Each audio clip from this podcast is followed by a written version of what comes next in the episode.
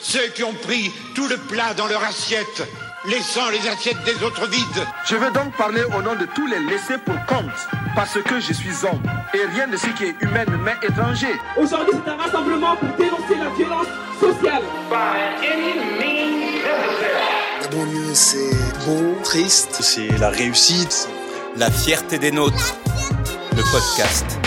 Salut, je suis Nora Amadi. Et moi, je suis Raphaël Tous les deux, on est journalistes animateurs aussi sur des chaînes différentes. On a d'autres points communs, notre obsession pour la chose citoyenne et notre identité de banlieusard. On a grandi tous les deux en périphérie dans des quartiers très populaires. Nos racines familiales ne sont pas en France, mais c'est ici qu'on a pris part aux luttes de terrain, dans l'associatif, dans les mouvements, contre toutes les injustices, contre toutes les discriminations liées à ce que nous sommes ou à ce que le grand public pense que nous sommes. Aujourd'hui, on revient sur un événement fédérateur qui est né dans nos quartiers populaires il y a 40 ans. Quelques banlieusards, enfants d'immigrés, deuxième, troisième génération peut-être, militants antiracistes, partent à pied de Marseille le 15 octobre 1983 dans une quasi-indifférence médiatique et politique avec l'objectif de rejoindre Paris, la fin des violences institutionnelles, l'égalité des droits pour toutes et tous et la lutte contre les discriminations. On la qualifiera de façon peut-être péjoratif de marche des beurs, bien que ces actrices et acteurs portent la banderole Marche pour l'égalité et contre le racisme. Cette initiative naît dans le quartier des Minguettes à Lyon en réaction aux violences policières subies par les habitants alors que la gauche de François Mitterrand est au pouvoir depuis 1981 et que le discours du Front National déjà est de plus en plus populaire. La marche arrive à Paris le 3 décembre 1983 avec plus de 100 000 personnes dans les rues. Et après, une série, un film, quelques ouvrages, recherches et expositions. Mais des années plus tard, l'égalité est-elle effective et les luttes héritées positives? On a invité dans cette émission consacrée aux 40 ans de la marche pour l'égalité contre le racisme 40 personnalités incontestables autour de la table, mais aussi sur notre répondeur pour évoquer avec elles l'impact de cette marche sur leurs propres engagements, un casting et des témoignages inédits pour réfléchir ensemble à la meilleure façon de lutter ensemble. On revient sur la marche, sur les luttes et leur mémoire. La fierté des nôtres le podcast. Salut, c'est Faiza Guen, je suis romancière et scénariste. À l'occasion de l'anniversaire de la marche pour l'égalité contre le racisme, j'ai eu la chance d'être marraine de la coordination locale marseillaise pour la commémoration. Et euh, j'ai eu l'occasion bah, de rencontrer euh, les grandes sœurs et les grands frères qui euh, nous ont ouvert la voie et euh, ben, tout le sens de mon travail, euh, moi, c'est la transmission. Donc, euh, pour les précédents et les suivants, je trouve que c'est très important d'abord de leur exprimer notre gratitude parce que sans eux, sans elles, on ne serait pas là où on est. Ils ont quand même mené des combats qui nous ont permis, nous, à notre tour, de transmettre et de continuer ce chemin, qui est un chemin qui est rude, mais on garde bon espoir quand on voit ce que eux ont traversé et qui continuent de lutter. Bonjour, je me présente Jamel Debbouze, comédien. Euh, j'ai eu la chance de tourner dans le film La Marche et par là même me replonger dans cette incroyable aventure. Je me souviens euh, très petit euh, être sur les épaules de mon oncle et d'avoir participé à la manifestation. Et, c'est pour ça que j'ai, j'ai tout de suite accepté de tourner dans ce film parce que c'était un bout de, notre histoire commune. Se battre pour l'égalité et combattre le racisme de cette manière-là, aussi pacifiste, c'était quelque chose pour nous euh, de, de, très très fort. Et, et encore aujourd'hui, ça a du sens. Encore aujourd'hui, ça résonne malheureusement. Je voudrais en profiter pour remercier euh, tous ces pionniers qui ont marché pour qu'aujourd'hui euh, on se sente plus français, qu'on se sente plus libre, plus plus plus à notre place. Et je remercierai jamais assez ces gens de nous avoir permis de prendre conscience qu'on était pleinement citoyens dans ce pays et qu'on avait des droits. Merci la marche. La fierté du nôtre Le podcast. Bonjour à toutes et à tous. Bonjour. Bonjour. Alors autour de cette table, Jean-Pierre Thorne, Nadir Dandoun, Naïma Yahi, Samir Eliès, bienvenue à tous les quatre. Euh, avant de vous présenter plus précisément, peut-être une première question. Quand la marche débute, est-ce que vous en entendez parler? Quel âge avez-vous? Et, et puis peut-être comment est-ce que vous l'avez perçu? Naïma, toi tu es historienne, on va revenir sur ton parcours euh, dans quelques instants. Euh, je crois que tu as 6 ans au moment où euh, la marche va débuter, va partir de Marseille. Toi, tu es à Tourcoing?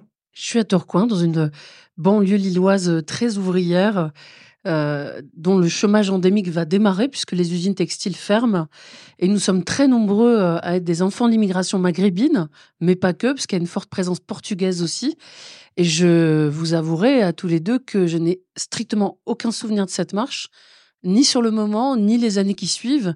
Et on attendra l'année de ma 20e année en 97 pour que je découvre, lors de mes études d'histoire, l'existence de cette marche, tout à fait fortuitement, puisque je, je déploie le journal Libération et je vois les, les éditos de Serge Julie sur ce Paris sur beurre le 3 décembre 83. Et là, je suis choquée. Un monde s'écroule pour moi. Je pensais qu'il n'y avait jamais rien eu, notamment de la part des enfants d'immigrés. Je me pensais que nous étions euh, presque pionniers des luttes et je découvre d'abord les enfants d'immigrés que la marche de 83 et ceux qui leurs euh, alliés.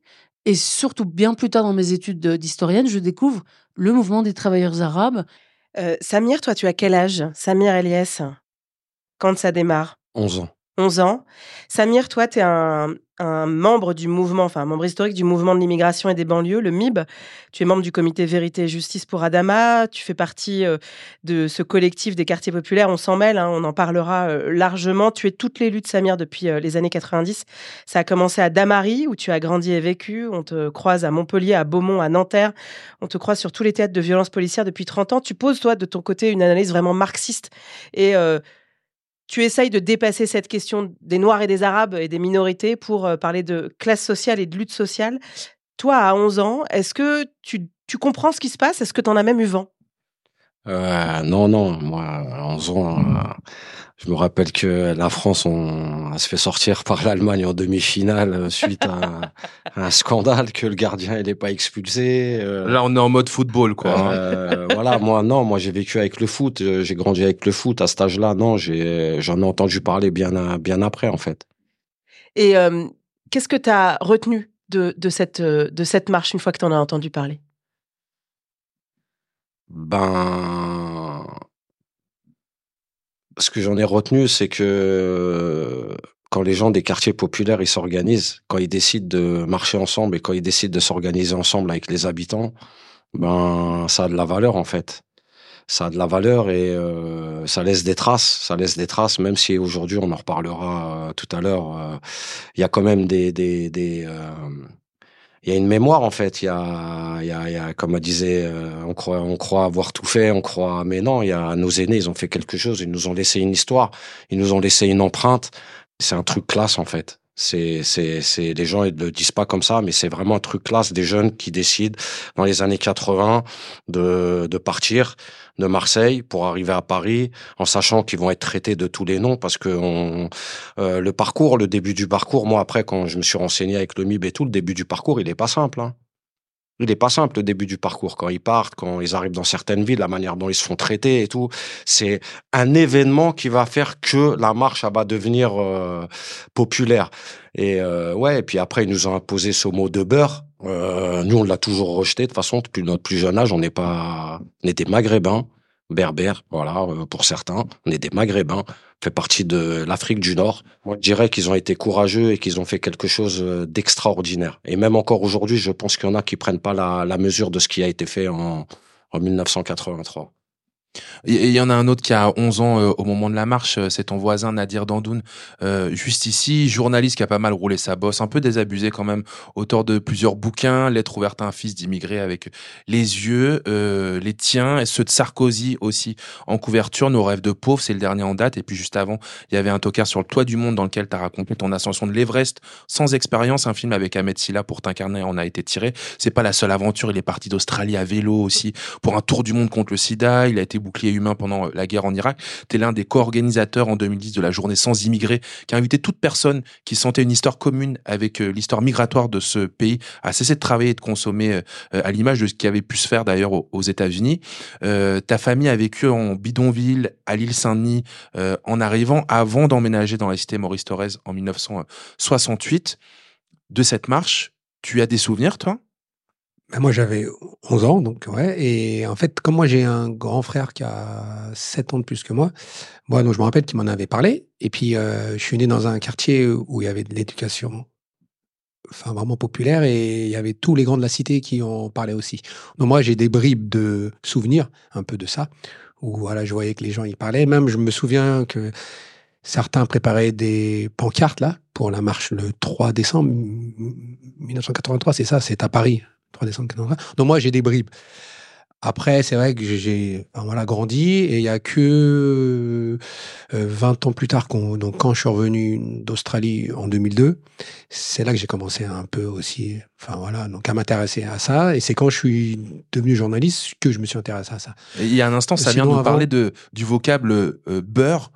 Euh, toi aussi, tu l'entendais à tes 11 ans? Ben moi, donc je me rappelle le premier article avait été écrit sur moi lors de mon retour de mon tour du monde à bicyclette euh, ici. Donc c'était par un, un ancien confrère du Parisien et il avait mis en titre pour voter Nadir, euh, Nadir Le Beurre, je crois. Euh, donc il accélère son, son tour du monde à vélo. Parce que moi, en fait, je suis revenu en France euh, juste à temps pour que je puisse voter pour, contre Jean-Marie Le Pen. Donc c'était en avril euh, 2002. voilà. Et donc je me rappelle, donc, euh, elle- enfin, donc il qu'à l'époque, le, mot beurre, c'était un mot qui était assez familier pour eux. Euh, et même nous, euh, on le voyait pas. euh, Enfin, moi, voilà, c'était pas un mot qui me dérangeait plus que ça, pour être honnête. Et c'est là, avec le temps, après, euh, je me suis rendu compte que, voilà, je suis pas un beurre, quoi. Déjà, à la base, je suis français. C'est pour ça qu'on a inventé le droit du sol. Parce que on peut être français et maghrébin, français et, noir, français et asiatique, français tout ce que tu veux, quoi. Et c'est le vécu commun qui fait notre euh, nationalité et, et en fait ce qu'on est. Après, qu'on ait des origines X ou Y, ça, je pense que ça devrait devenir euh, après. Donc, voilà. On pourrait poser la même question euh, à Naïma. Euh, Je reviens sur ton parcours. Toi, tu es historienne, tu as notamment travaillé sur les cultures de l'exil, sur l'histoire de l'immigration algérienne, sur la guerre d'Algérie. On te doit la magnifique exposition Douce France qui s'est tenue des mois durant au Musée des Arts et Métiers à Paris autour de la figure de notre cher Rachid Taha, qui participait d'ailleurs à une autre émission qu'on a faite il y a dix ans euh, sur le même sujet et qui retraçait euh, donc euh, cette exposition, euh, notre histoire commune, une histoire de la France bigarrée, inclusive, créolisée. Tu es régulièrement consulté par des télés, des radios sur toutes ces questions, plus largement celle de la représentation des minorités. D'ailleurs, tu deviens bientôt chroniqueuse à France Inter. Félicitations, Naïma, on est très heureux de, de t'écouter là. Alors, ce mot beurre, qu'est-ce qu'il faut, qu'est-ce qu'il faut en penser? Ni en penser du bien ni du mal. En fait, il faut essayer de comprendre que avant, par exemple, on parlait d'indigènes. Après, on a parlé de Français musulmans déjà dans les années 40. Ensuite, on a parlé de Nord-Africains. On disait Noraf, les Noraf. Et ensuite, on a dit quand Eh, même. Nora, t'étais à ça. hein T'étais à ça. T'étais à une lettre, ma sœur. hein. Et on trouvait que c'était péjoratif, c'était chargé de, de, de manière raciale et raciste. Et on a commencé à dire maghrébin en pensant que ça allait soigner cette dimension discriminatoire. Et on voit bien que maghrébin n'a pas suffi. On a dit les Arabes. Et ensuite, enfin, on a dit euh, les beurs. Et aujourd'hui, on dit les Français musulmans. Donc vous voyez, quel que soit le mot valise pour dénommer ce groupe, euh, réel ou fantasmé, euh, plurigénérationnel, et comme l'a rappelé tout à l'heure, hein, la plupart des Arabes de France sont des Berbères. Donc c'est assez intéressant de comprendre que c'est pas tellement le mot, c'est la charge euh, mentale, sociale, raciale Qu'on y met. ouais. qu'on y met qui pose problème en fait. Et puis c'est une manière aussi peut-être de disqualifier le mouvement en soi. Il y a quelque chose. Essentialiser. Ouais. Euh, quand des populations, on va dire majoritaires, et donc en France, ça va être blanche, euh, sans signe distinctif d'appartenance à un pays euh, avec des origines, on va dire, euh, on va pas parler de marche de blanc. Euh, quand, euh, par exemple, la marche silencieuse pour les victimes de l'esclavage en 98 va rassembler 40 000 personnes à Paris, euh, au lieu de parler de l'objet de la marche, qui est celle de la mémoire des victimes de l'esclavage, on va parler de la marche des Antillais, la marche des, Noirs. euh, on va essentialiser. Les minorités sont disqualifiées de porter un message qui aurait une portée universelle. On peut toutes et tous se mobiliser euh, pour la reconnaissance des victimes de l'esclavage, mais comme la majorité qui a marché est issue euh, et héritière de cette histoire et de cette mémoire directement, on va essentialiser son propos. La marche, ce qu'on appelait la marche des beurs, c'est pas tellement le mot beurre qui pose problème à ce moment-là, puisqu'il va se charger de manière péjorative au cours des 40 dernières années. C'est le fait qu'on n'entende pas le leitmotiv de la lutte pour l'égalité et contre le racisme. C'est d'abord ça qui va euh, importer, non pas celles et ceux qui vont l'incarner, même si ce sont les principaux concernés. Il y a beaucoup de filles, par exemple, qui ont marché, d'origine maghrébine ou pas, qui ont dit Je marche pour mes frères et pour mes pères qui sont assassinés. Euh, elle n'était pas elle directement à l'époque visée par ces violences racistes et sécuritaires, mais elles se sont mobilisées. Et donc c'est intéressant de voir euh, la postérité de ces mouvements sociaux et citoyens et politiques, quelles que soient les périodes. Quand, on, quand elles sont portées par les minorités elles-mêmes, elles sont essentialisées. C'est ça qui doit nous interpeller. On va écouter un petit peu ce qui se passe du côté du répondeur Nora. Bonjour, je suis Samia Chabani, sociologue et directrice de l'association Ancrage, qui anime à Marseille le centre de ressources sur les cultures et les mémoires d'exil. S'il nous apparaît indispensable de valoriser et transmettre les mémoires de cet événement que constitue la marche pour l'égalité et contre le racisme, c'est qu'il s'agit d'un événement à la fois emblématique et instructif sur l'histoire des luttes de l'immigration et plus largement celle des minorités dans le monde. L'héritage est multiple et plus ancien qu'il n'y paraît, avec de nombreuses résonances régionales et transnationales. Il prend sa source dans l'approche critique de l'histoire coloniale et la mobilisation en faveur de l'égalité des droits en France. C'est la raison pour laquelle, après avoir consacré notre cycle des débats au soixantenaire de l'indépendance de l'Algérie en 2022, 2023 nous a permis d'approfondir l'histoire de Marseille au prisme de la poussée xénophobe de 73 et l'exigence de poursuivre autour des luttes des années 80 avec la marche. C'est une nouvelle génération qui reprend le flambeau de la lutte contre le racisme et des violences policières. Nous marcherons donc encore et toujours. Je suis Margot Eskenazi, je suis metteuse en scène et directrice artistique de la compagnie Nova, euh, qui est une compagnie implantée en Seine-Saint-Denis, dans le 93. On a monté avec la compagnie euh, l'année dernière, il y a un an exactement, une pièce de théâtre qui s'appelle 1983 qui relate euh, l'histoire de la marche pour l'égalité et contre le racisme. Cette pièce a été conçue avec Alice Carré, écrite par Alice Carré, et j'en ai fait la mise en scène.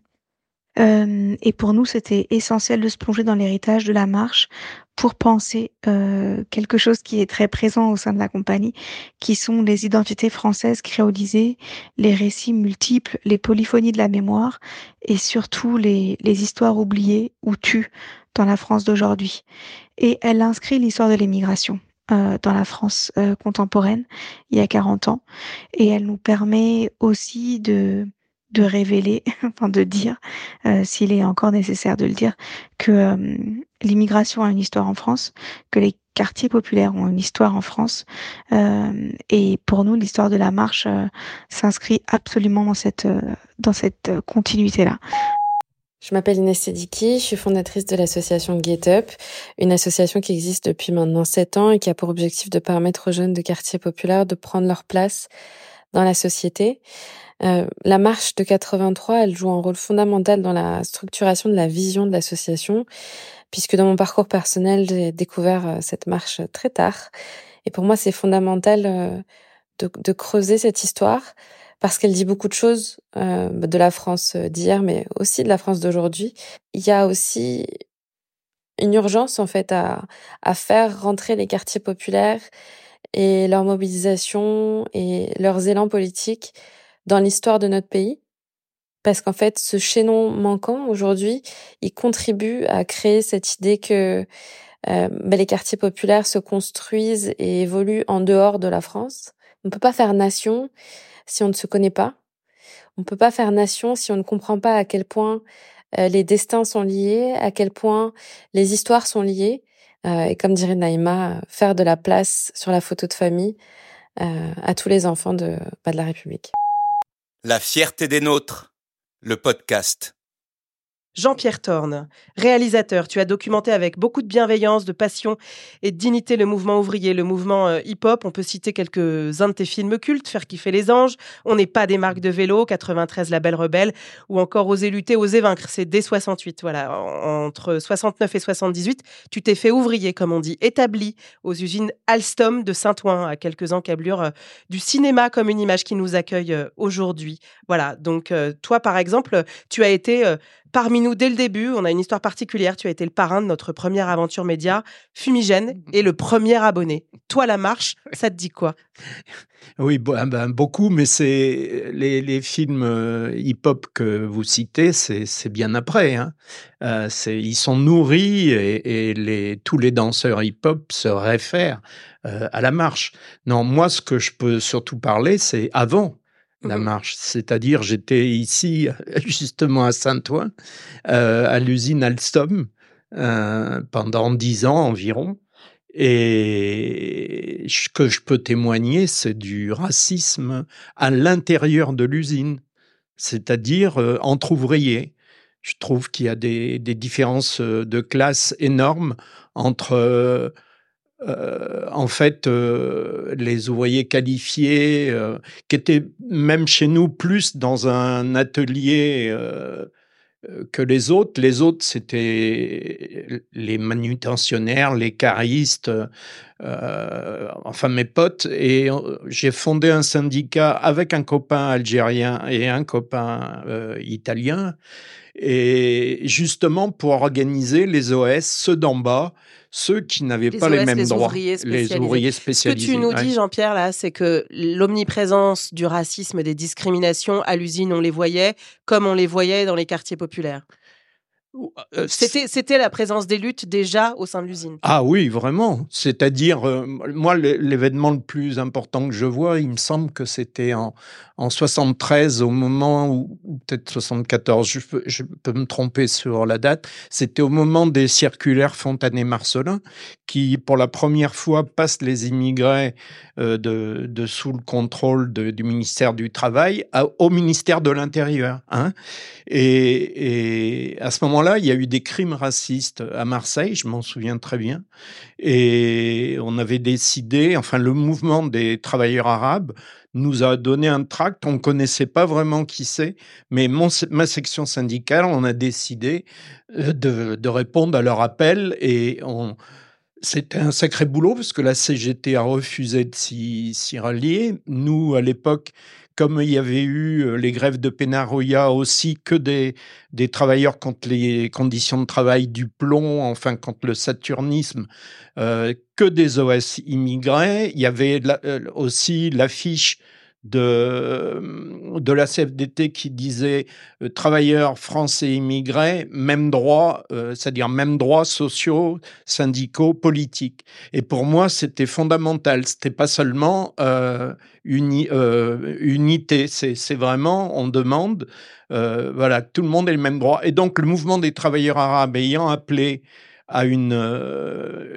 une enfin, à, réagir euh, à- aux crimes qui se passaient surtout beaucoup à Marseille, euh, on a décidé d'arrêter le travail. Et pour y arriver dans une usine de 2000, c'est compliqué. On allait réunir par atelier les, en gros, les travailleurs d'origine euh, immigrés, si on veut, mais bon, c'était tous les OS, tous ceux d'en bas.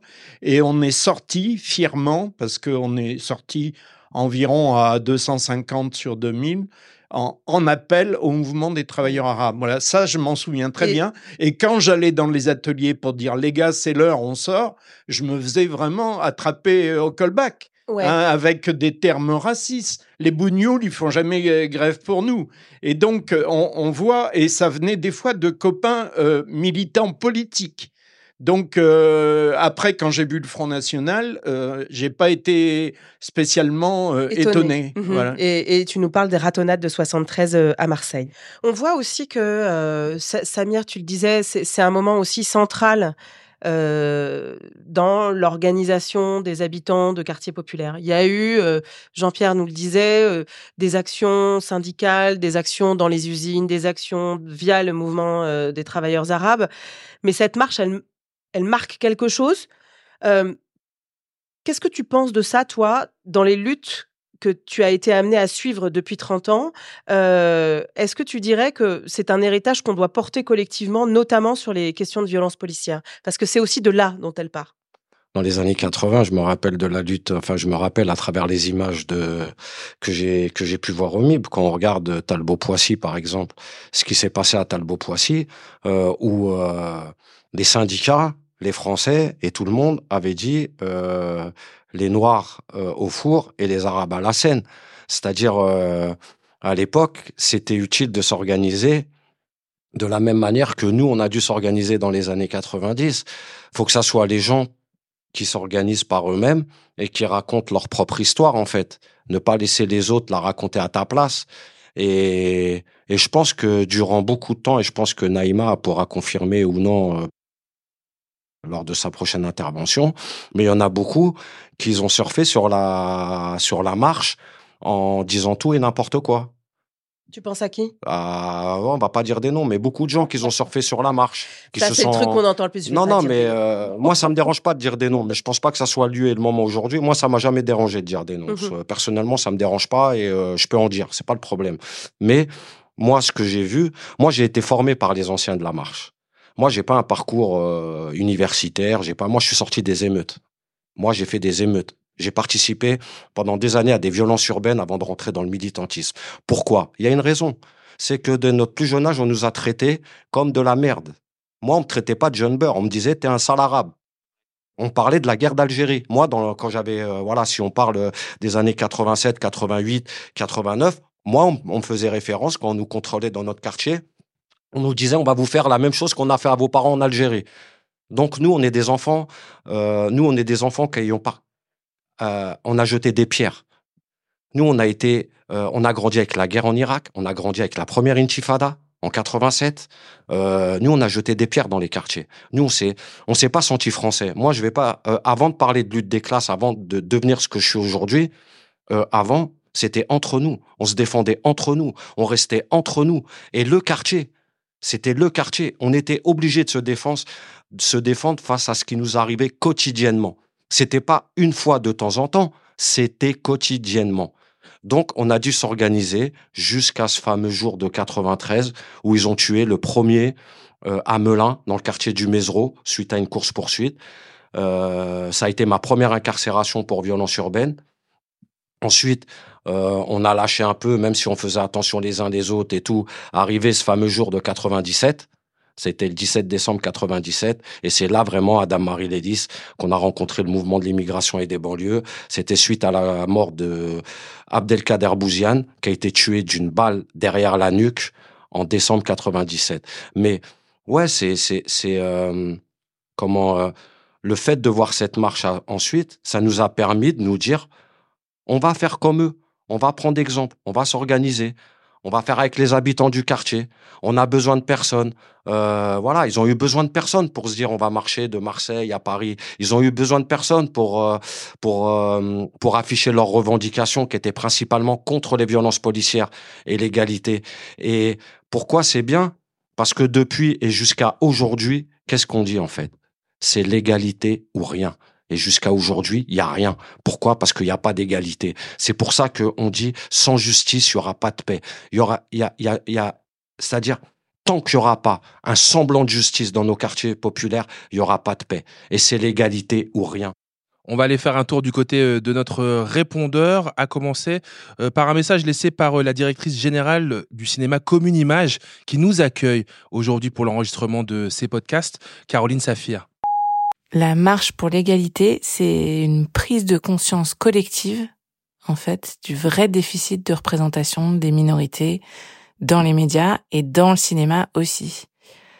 Euh, c'est grâce à elle qu'on s'est rendu compte en tant que professionnel de l'image qu'on avait la responsabilité de représenter la société française telle qu'elle est vraiment, en fait, dans, dans toute sa diversité. Euh, c'est un long process, mais, mais je pense que c'est ce qui a permis à des films qui abordent frontalement les questions de discrimination et la réalité des banlieues d'exister. Des films comme euh, La haine, par exemple. Euh, bah, finalement, dans le septième art euh, aussi, on lui doit beaucoup à la marche pour l'égalité. Bonjour, c'est Sydney, HUP, HOP. Euh, les émissions à 40 ans l'année prochaine. En même temps, euh, les 40 ans de la marche de l'égalité, mais c'est 40 ans de, pas de révolte, mais où les minorités peuvent prendre la parole et la prennent, manifestent. Et en même temps, le hip-hop se développe tout doucement. Euh, très important, la période la plus importante, je pense, non seulement pour moi, mais pour euh, toutes ces minorités euh, qui, euh, enfin, qu'on peut entendre et écouter. C'est un moment important. C'était en même temps que la culture hip-hop, voilà, la France passe à gauche, que des grands moments où on a pu enfin euh, euh, s'apercevoir qu'on existait, quoi. C'est un peu ça, voilà. C'est ça, HUP, HOP, Sydney, Funky Fresh. La fierté du Nord Le podcast. Jean-Pierre, 1983, c'est aussi l'arrivée du hip-hop. Toi, tu as documenté la montée du hip-hop en France. Qu'est-ce que tu fais comme lien entre ces luttes et, euh, et, ce, Et ce cette mouvement. naissance et ce mouvement? Ben, ce- c'est évident. Enfin, euh, le hip-hop a démarré. Les, les- les fondateurs, euh, par exemple, à Vénissieux, aux Minguettes, étaient les petits frères des grands qui allaient manifester à Paris. Euh, que ce soit Zoro Ancheri, euh, qui habitait à Démocratie, ou que ce soit Fred Bandonguet, ils disent, et, Fred vient d'écrire un livre euh, sur son, pour, pour pas qu'on oublie cette mémoire, en disant on était, euh, com- comment c'est déjà, la, la branche armée artistique de la marche pour l'égalité. Et j'aime bien cette notion, et, justement, il se bat là-dessus parce que trop d'artistes, avec le temps, se laissent, euh, enfin, ont un peu la réussite individuelle qui les, qui les éloigne de cette histoire qui est en fait une histoire de lutte et que une lutte a besoin de voilà d'artistique. Euh, c'est flagrant.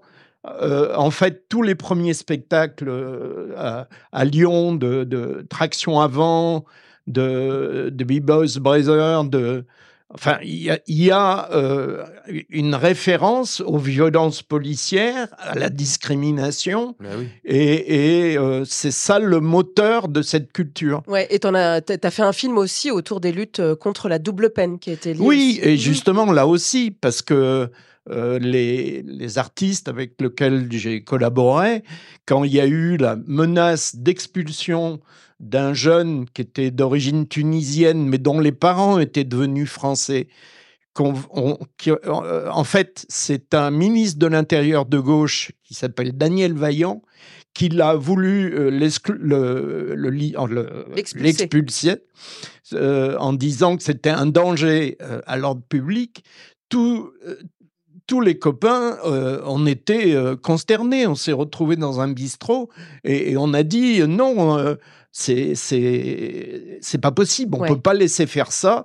Et donc la meilleure façon de faire, c'est de faire un film.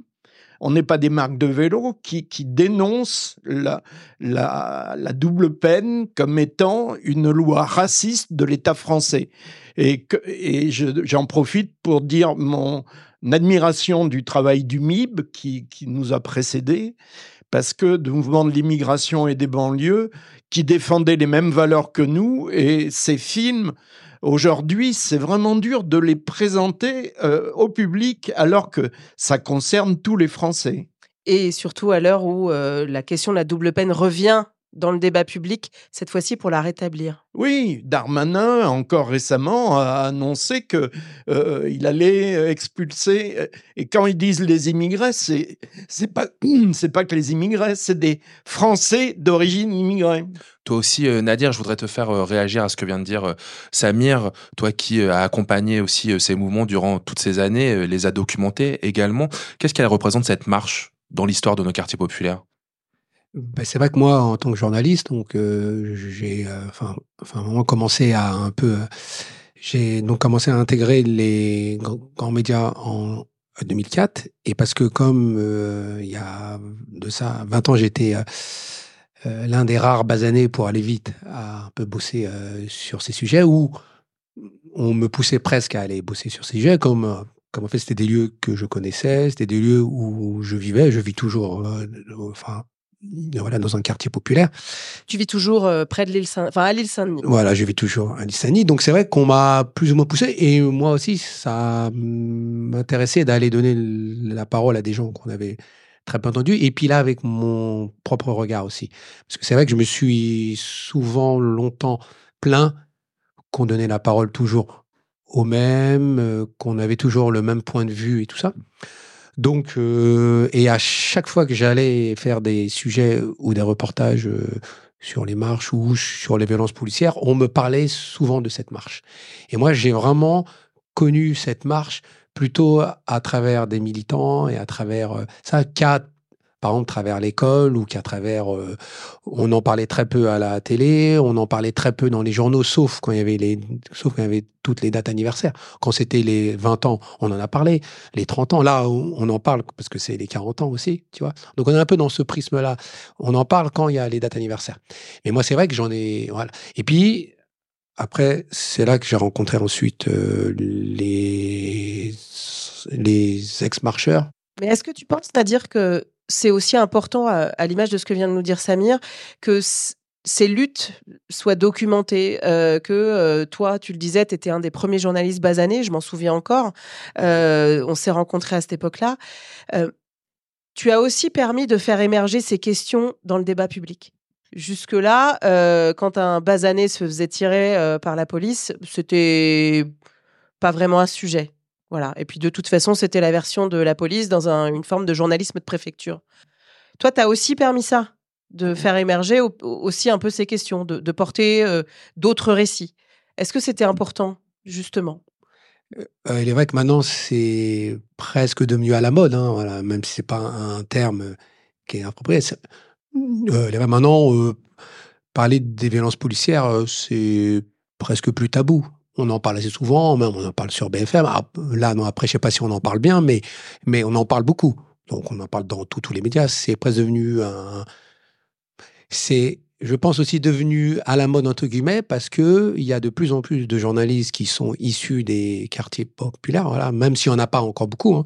Je crois qu'il y a 3% de fils d'ouvriers euh, dans les médias. Je crois 3-4%, donc il n'y en a pas beaucoup encore. Mais c'est euh, vrai, moi je me rappelle d'avoir participé à, des marches ou à des marches contre les violences policières. On était deux ou trois journalistes, quoi, par exemple. Et donc c'est vrai que c'était pas simple après parce qu'il y avait nos euh, boss qui nous disaient euh, c'est des sujets qui vont intéresser personne, ça sert à rien de les faire quoi. Donc après je sais pas si on a participé ou c'est peut-être grâce aussi au travail des militants, au travail aussi des historiens, voilà. Donc je pense que c'est un ensemble.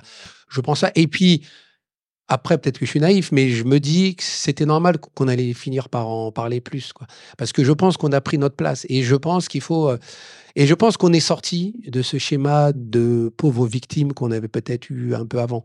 Là maintenant, je pense qu'on fait tous partie euh, de ce pays hein, vraiment intégrante et et qu'on se cache plus quoi. Ouais, Que après, d'aucuns maintenant il y a des de- avocats, il y a des journalistes, il y a des médecins. Ce que je veux dire, tu vois, et des historiens. Ce que je veux dire, c'est que là aussi, c'était sûr que ça allait être au devant de la scène, puisque on est de plus en plus nombreux aussi à faire ces métiers, et puis donc on est de plus nombreux à parler. Peut-être qu'il y a 30 ou 40 ans, ils étaient quand même minoritaires. Et puis si on en revient sur la marche, il y a de ça 40 ans, on sait tous que la marche, elle a quand même été volée, même si vous n'avez pas voulu dire des noms tout à l'heure, mais la marche, elle a été volée euh, par les gars du PS, euh, par les gars de Touche pas à mon pote et tout ça, quoi. Donc ils leur ont pris la marche.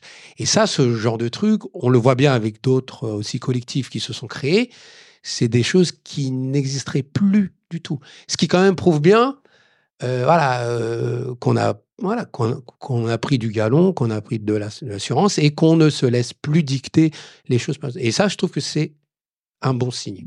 C'est pas vrai qu'aujourd'hui, il y aurait eu autant de comités de violences policières si nous, on n'avait pas existé. C'est l'histoire. À un moment donné aussi, il faut, faut, faut, faut rendre juste.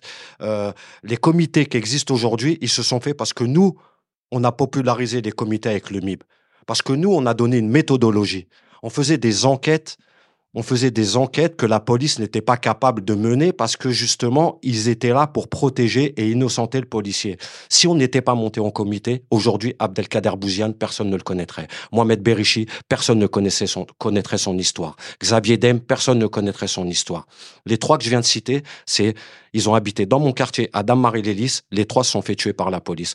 On nous a appris, on nous a appris, on nous a formés à rétablir la vérité. C'est pour ça qu'ils existent les comités aujourd'hui. Je voulais terminer justement. Pourquoi on en est arrivé à monter le comité Adama, le comité gay et tout ça? Tous ces comités-là qui sont montés ces 10, voire ces 15 dernières années, ils ont été montés sur l'idée, sur l'idée, sur ce qui s'est fait dans les années 90, 2000, dont les gens ne connaissaient même pas leur nom. Euh, je veux dire, aujourd'hui, moi, je parle de certains comités. Quand je vais dans certaines villes, on connaît même pas mon histoire connaît même pas l'histoire de Dame Marie Lélis, qui a été un des premiers comités et qui a été un des, des, des, des, euh, Mais la faute dire- à qui, Samir? Non, c'est pas. C'est c'est la, la faute, elle est autant à nous qu'à tout le monde. Au niveau de la transmission, on a une part de responsabilité. D'accord? Au niveau journalistique, on n'a pas de responsabilité. C'est pas de notre faute. Le fait qu'on nous ait étouffés, le fait qu'on nous ait mis des couvercles dessus pour pas nous écouter, pour nous cacher, ça, c'est pas de notre faute. La transmission, on a une grosse part de, de responsabilité. Mais pourquoi? Combien d'entre nous étaient dans la précarité? Combien d'entre nous ne travaillaient pas? Combien d'entre nous étaient obligés de, de de, de, galérer? On galérait. Moi, par exemple, il m'est arrivé de pas payer le train, d'aller à Grasse sans payer le train pour aller monter le comité à Jimmy. Hein Des amendes. Euh, il m'est arrivé de frauder le train pour aller à Nîmes, à Montpellier. Frauder, je dis bien frauder. Donc, on n'avait pas le temps de transmettre. On n'avait pas les sous pour transmettre.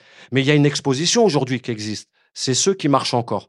Il y a 20 panneaux qui expliquent très bien ce que c'est que l'histoire de l'immigration, euh, euh, d'une certaine partie de l'histoire de l'immigration. Mais il faut pas oublier ça. faut pas oublier les gens. Moi, je fais pas partie de ces gens-là. Moi, j'ai été formé par ces gens-là. Moi, j'ai eu la chance d'être formé par les gens qui ont monté le mouvement de l'immigration et des banlieues et le comité contre la double peine. Moi, je suis né dans un pot de yaourt par rapport à ces gens-là. Malgré que j'ai galéré, malgré tout ce que je viens de te dire, les fraudes. Moi, nous, nous, on est né dans des pots de yaourt. C'est ces gens-là qui nous ont permis aujourd'hui, s'il y a des, enfin, je terminerai là-dessus, si aujourd'hui il y a des comités contre les violences policières qui existent, si aujourd'hui des vérités sont rétablies, comme dans beaucoup d'affaires, c'est parce qu'il y a des gens qui se sont levés pour ça et qui se sont sacrifiés pour qu'ils nous donnent cette, euh, cette méthode. Et ça, ça, veut dire que les quartiers n'ont jamais été des déserts politiques et que finalement, Jamais. ces méthodes, elles se sont transmises Bien sûr. malgré tout. Malgré tout. On n'en serait pas là. Malgré tout, malgré qu'il n'y avait pas les réseaux sociaux, malgré qu'il n'y avait pas Twitter, malgré qu'il n'y avait pas Facebook, moi je fais partie des gens qui ont été formés dans la rue. Et par des gens sincères. La fierté des nôtres, le podcast. Jean-Pierre, est-ce que euh, c'est important de raconter ces luttes, de les documenter? C'est central totalement. On se rappelle que tu avais fait euh, ce film qui s'appelle Oser lutter, oser vaincre en 68. C'est toute l'histoire des minorités, des classes populaires. Oui, bien sûr. euh, je- enfin, je pense que pour euh, comment dire, pour qu'un peuple on le démobilise, il faut lui retirer son histoire. Euh, je, je, dis- je répète souvent une, une citation qui est à la base de mon de mon travail, euh, qui est de Milan Kundera. c'est central ce que tu dit dis, pour liquider un peuple, euh, on commence par lui des luttes, retirer la sa mémoire mémoire, de son luttes. C'est ce que tu disais sur, enfin, ce que tu nous dis de Milan Kundera, c'est que le fait d'invisibiliser, d'effacer cette histoire, de faire en sorte que elle existe que peu, ça nous renvoie au fait que finalement, euh, on redémarrerait de- depuis toujours, depuis le début. Et je voudrais vous faire écouter un petit message que euh, l'historienne de formation Peggy Derder, euh, qui travaille aujourd'hui pour le musée Beaubourg, nous a envoyé. Bonjour, je suis Peggy Derder, je suis historienne de formation. J'ai travaillé plus particulièrement pendant mes recherches sur l'immigration algérienne pendant la guerre d'indépendance et le rôle qu'a joué l'immigration algérienne en France euh, pour la lutte pour la libération de l'Algérie. Et euh, dans la foulée de ces recherches, je me suis intéressée aux descendants euh, de, euh, de ces immigrés. Et il y a 20 ans, puis lors du 30e anniversaire de la marche, je me suis intéressée plus particulièrement à la marche pour l'égalité et contre le racisme de 1983. J'ai été étonnée de constater que finalement, on connaissait assez peu de choses sur la marche pour l'égalité et contre le racisme, et que ça devenait un objet d'histoire, un objet de mémoire euh, extrêmement important à travailler. Par exemple, il y a 30 ans, seulement 19% des Français se souvenaient euh, de la marche pour l'égalité de 83. Or, c'est un événement, euh, selon moi, vraiment fondateur pour non seulement pour l'histoire de l'immigration en France, mais de manière générale pour l'histoire de ce pays. Les marcheurs et tous ceux qui ont été solidaires des marcheurs, et ils sont nombreux en 1983, ont vraiment fait un acte euh, politique extrêmement profond. On en a retenu euh, des choses plutôt anecdotiques, mais vé- véritablement, c'est le premier acte d'empowerment des jeunes issus de l'immigration en France et de leur soutien, et avec des mots d'ordre politiques très forts, évidemment, contre les violences policières, contre les violences sécuritaires, pour l'égalité, contre les ratonnades, contre les discriminations.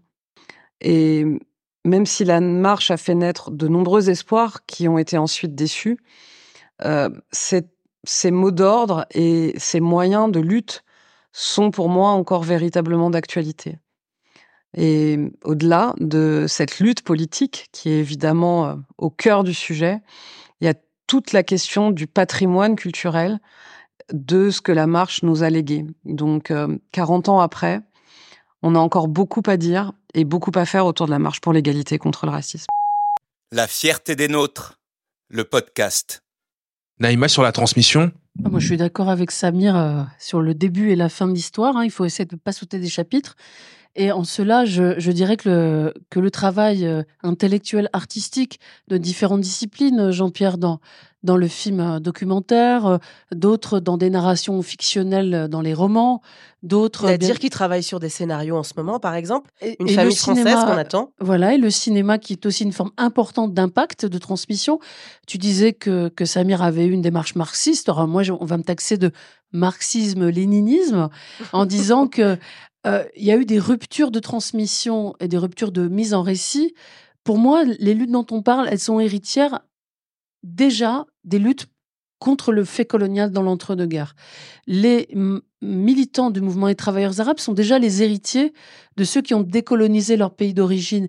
Et en fait, cette présence, ce millefeuille de combats que sont le fait colonial, la classe sociale euh, euh, ouvrière, euh, les territoires de relégation qui ont été certains quartiers du bidonville jusqu'à ce qu'on appelait les grands ensembles, toutes ces, trajectoires historiques et mémorielles doivent nous, nous donner comme perspective de relier les wagons de l'histoire et de la mémoire et de pouvoir enfin profiter de cette séquence du 40e anniversaire. Nadir a raison, on se réveille tous les 10 ans pour convoquer cette mémoire de la marche, mais entre ces dates anniversaires, il y en a d'autres, comme l'a dit Samir, qui marchent encore et qui essaient de faire à la fois ce travail de mobilisation citoyen, c'est le cas de Samir qui continue, qui perpétue son engagement, mais effectivement des générations euh, d'artistes, d'intellectuels, de chercheurs qui essaient de documenter, euh, euh, préserver, valoriser et diffuser d'abord un travail d'histoire et de mémoire,